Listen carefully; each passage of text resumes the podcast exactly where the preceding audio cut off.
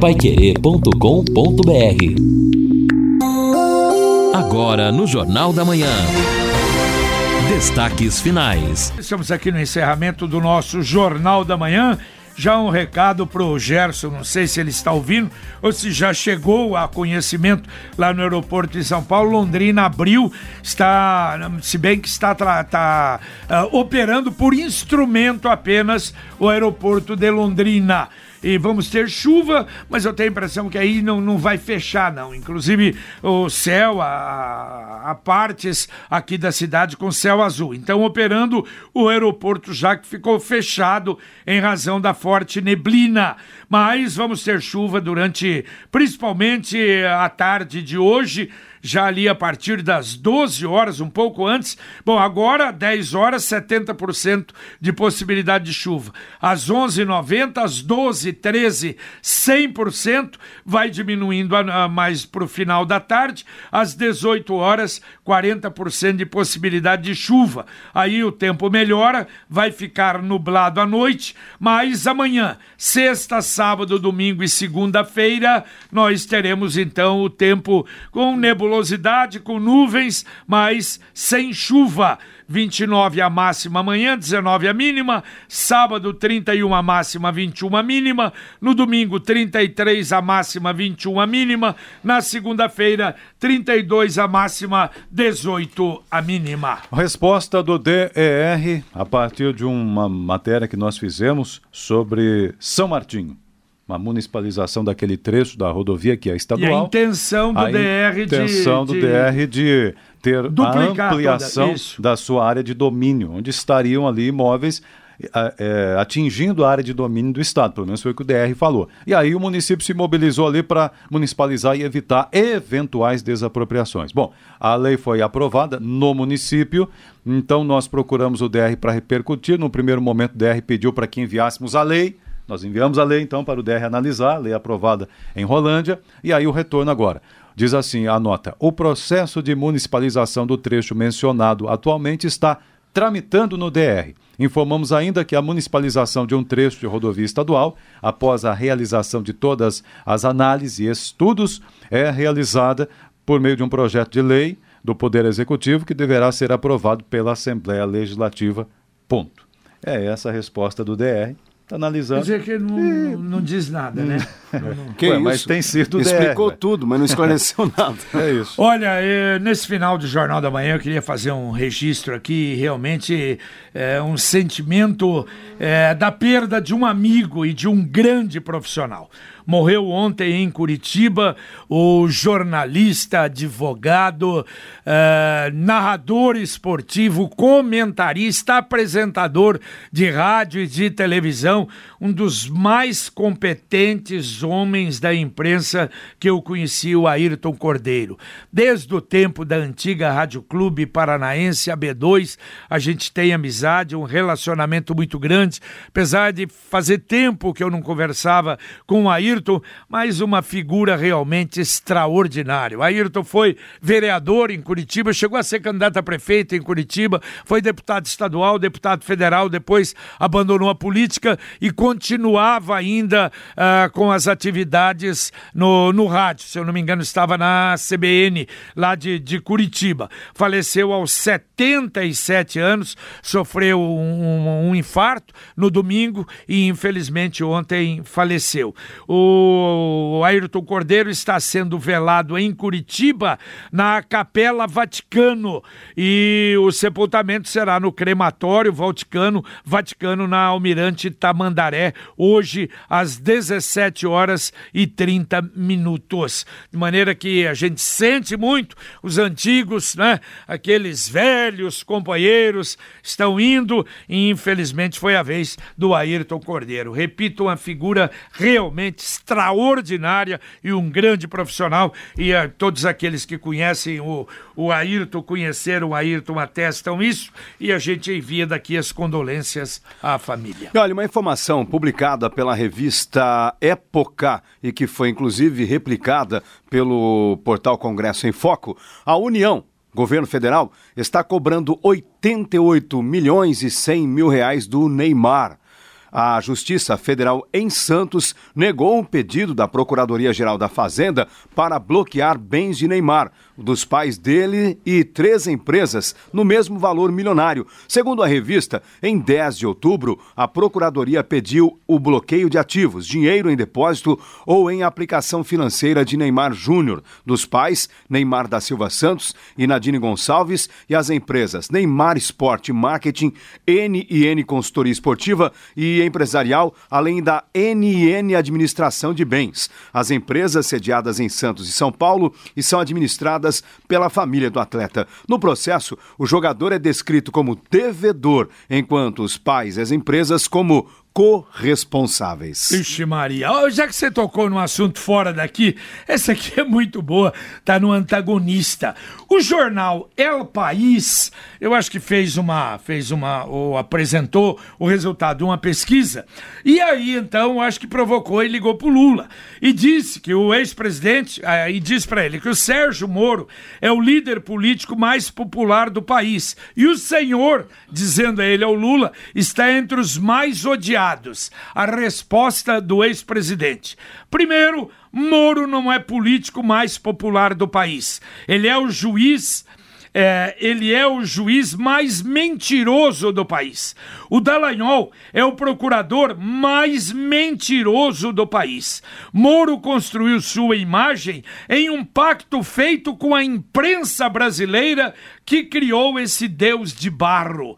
A minha obrigação moral é ética, é provar que essa gente que poderia contribuir para combater a corrupção, essa gente quase fez uma quadrilha de uma parte do Judiciário e uma parte do Ministério Público, utilizando a Lava Jato com objetivos eminentemente políticos. O ex-presidiário sofre mais com a popularidade de Moro do que com os 17 anos de cadeia. Sabe do que. Esse final é. aí é genial. Sabe do que eu lembrei? Daquele programa do Chaves, quando eu não sei o nome da personagem, mas ela fala gentalha, gentalha, é. gentalha.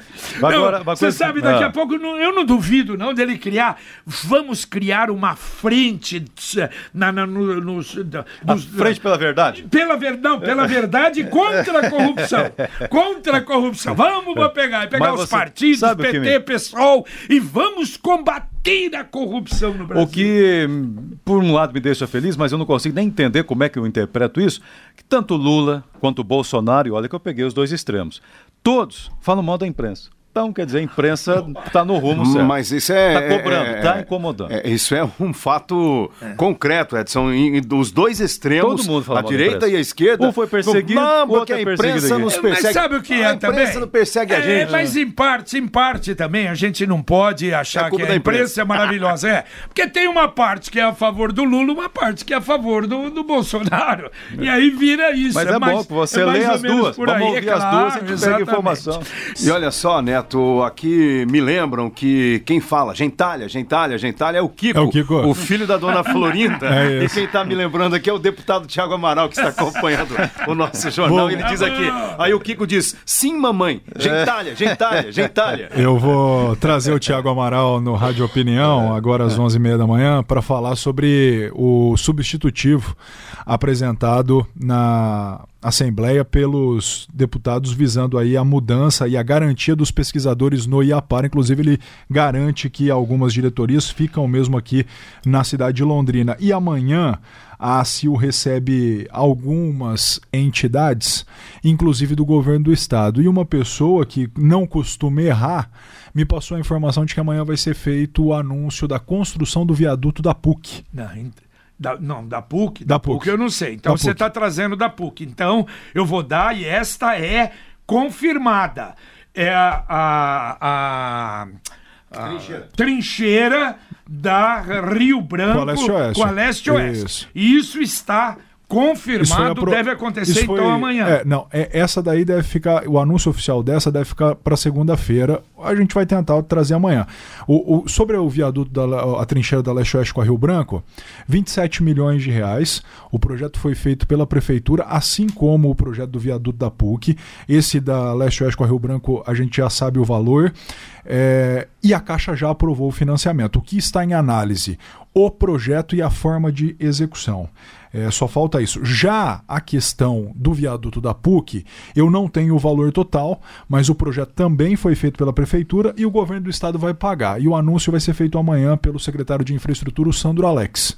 Então o evento acontece às 8 horas da manhã na Associação Comercial e Industrial de Londrina. Seja bem-vindo, Sandro Alex em Londrina. é o que eu ia a dizer. última vez que ele teve conosco aqui, uhum. ele falou da PR 445. É, não aconteceu nada até agora. Não, claro, é licitação, Lino. Não, mas eu tô dizendo da, da, da, licitação da, da, melhoria que ele falou que até vai pintar, não, não, não sei o quê. Tô falando não, mas é, da, não, tudo bem. Eu tô falando da licitação da duplicação da 445, que foi lançada, quer dizer, o projeto, a, a, a licitação para o projeto. Sim. Né, e que não, deve sair. Mas, mas é, é, que você não esperou molhar o bico. Acontece o seguinte, eu acho que, não sei se você está certo, se o Neto Almeida está certo, eu espero que os dois estejam corretos nas, nas informações das obras da Rio Branco e também Sim. ali da PUC, e que também o secretário, claro, traga uma pauta positiva aí já anunciando melhorias na 445, enquanto a gente aguarda a duplicação.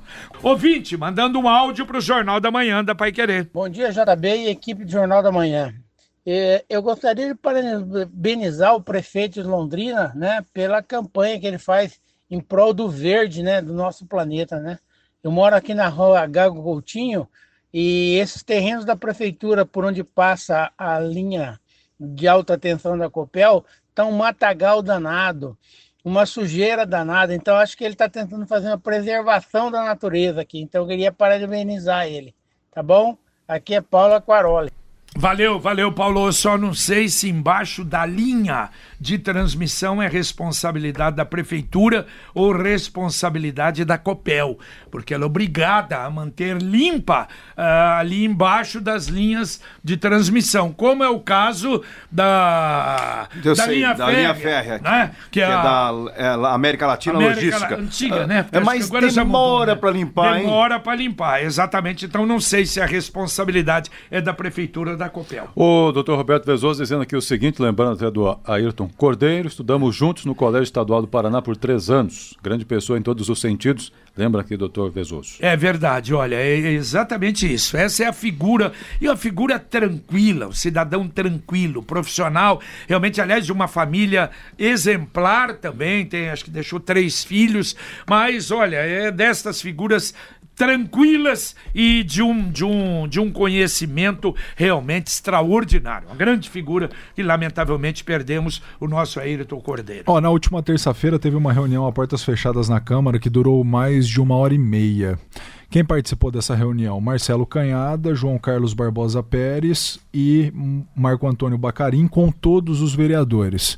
Além do assunto Capismel, outros projetos que serão colocados em pauta. E a Câmara segue com aquele receio de final de ano.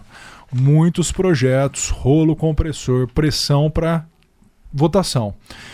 A novidade é a questão da Capismel, né, esse escalonamento de alíquotas. E aí a prefeitura é, não repassa o fundo de saúde para o ano que vem, ele fica suspenso em 2020. E os 4%, os valores referentes aos 4%, serão aí destinados a Previdência. A expectativa de arrecadação é de 68 milhões de reais e isso resolveria o problema até o final de 2020. O Carlos também mandando seu recado para a gente, dizendo que ontem à noite passou pela 10 de dezembro, a rampa de acesso ali na JK também, tudo escuro. O Carlos está reclamando aqui.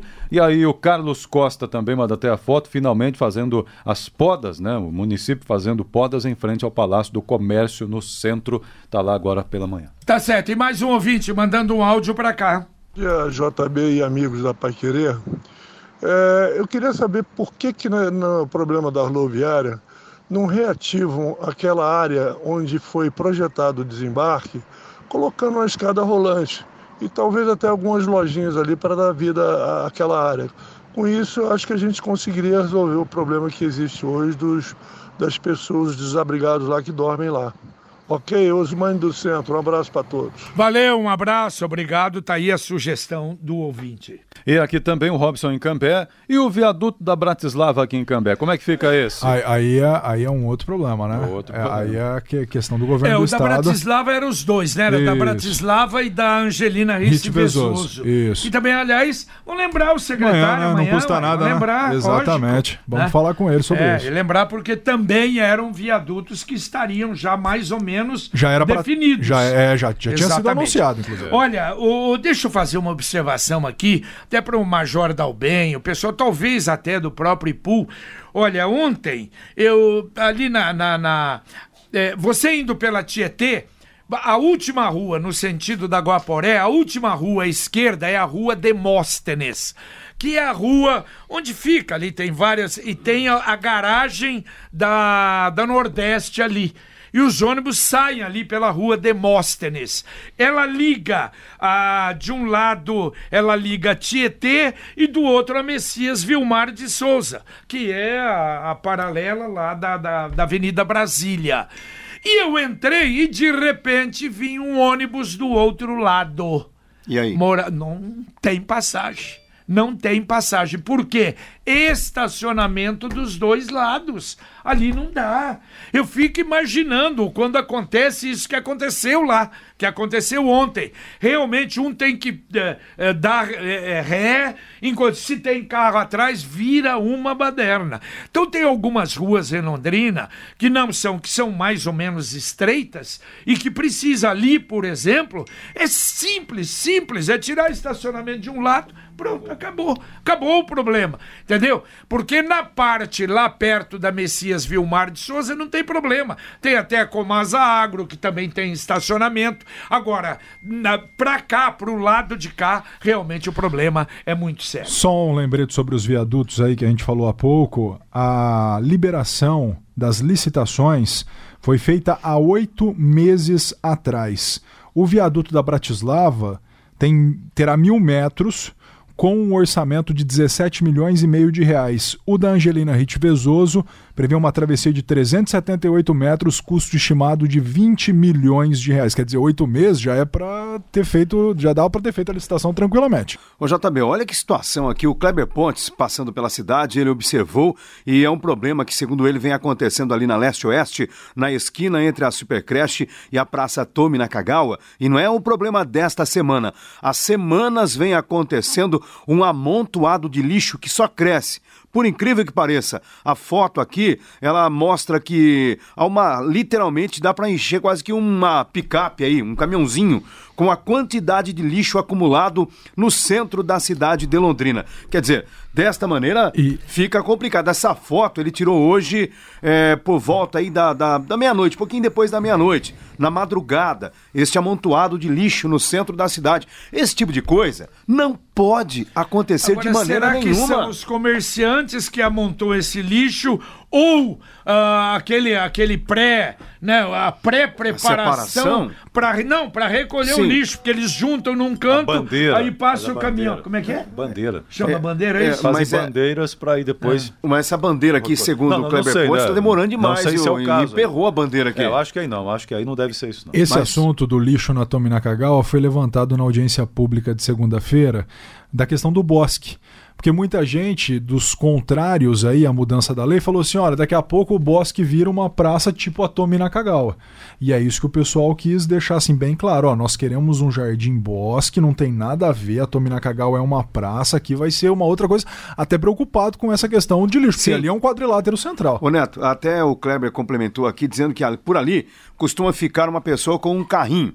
Agora, se a pessoa é, trabalha com isso, não pode ser um ponto é. do catador de lixo Agora, no centro coisas, da cidade é, de Londrina, o gente. O ouvinte até mandou uma foto ah. também aí, tem a casa do Papai Noel no, na Praça Marechal Floriano. É, da Sil. Da Sil. Vai ser já... aberto oficialmente sexta-feira. Vai ser aberto, diz que já arrebentaram ah, os vidros jeito, lá. Né? Participação dos ouvintes aqui, a participação da nossa ouvinte falando sobre iluminação, a Neia, uma sugestão para ser Contel, Rua Amazonas, ali passa ônibus, linhas 110, 111, 121, mas é muito escura, especialmente no ponto de ônibus. A NEA está sugerindo aqui a Sercontel melhorar a iluminação da rua Amazonas. E o Marcos, do Valdemar Hauer, Eu, JB, eu passei há pouco pela Bahia e realmente tem sinalização ah, não, nova tem sim, no tem asfalto. Sim. Desculpa, ruim. desculpa. Ontem eu passei, realmente eu não vi. E hoje Quer dizer, o asfalto horrível, arrebentado, na, na pista direita, na faixa direita, lá não dá para andar, não dá. Tanto é que vai todo mundo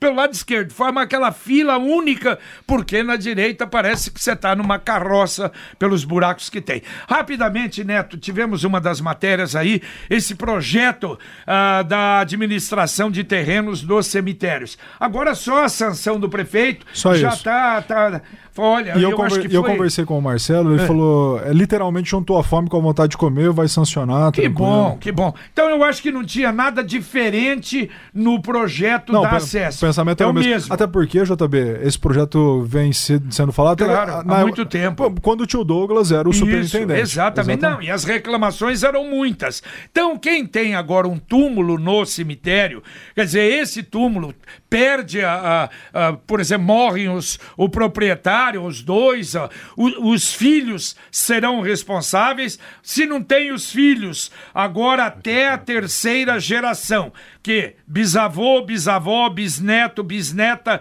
sobrinho, sobrinha, tio e tia, eu acho que resolve o problema dos túmulos nos cemitérios. Bom, olha, sábado o Pai Querer Rádio Opinião Especial, nós vamos tratar da coleta seletiva e vamos ouvir os coopera as cooperativas. Já vários confirmaram, estamos confirmando as outras também para apresentar aí outra sugestão e às vezes observações também, pedidos que muita gente nós vimos aí essa semana, muita gente fazendo, problema em alguns lugares que a coisa não está funcionando a contento e, e, e o que pode mudar no futuro. E que a partir do ano que vem não vai mais coletar, né? Só vai receber. E é exatamente isso nós vamos, vamos sentir com as cooperativas. Daqui a pouquinho, aqui na Pai Querer, o Conexão Pai Querer. Bom dia, Camargo. Bom dia, JB. Bom dia a todos. No Conexão nós vamos tratar do projeto que a Prefeitura de Cambé está lançando, um programa, na verdade, já em parceria com a Polícia Militar, para falar, para cuidar das propriedades rurais, os casos tantos de assaltos que estão acontecendo lá.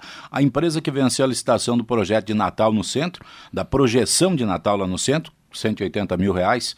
Nós vamos também trazer mais detalhes aqui. Vamos falar a respeito de um homem que tentou esganar um bebê, mas a mãe, a esposa dele, viu e, e, evitou que a criança fosse assassinada por esse infeliz. Meu vamos Deus, trazer mais um caso que vamos trazer também detalhes de um outro rapaz que foi executado em Ibiporã ontem na boca da noite também, foi morto a tiros lá e um atropelamento de um senhor na BR 369. Ele foi atropelado a cerca de 100 metros de uma passarela.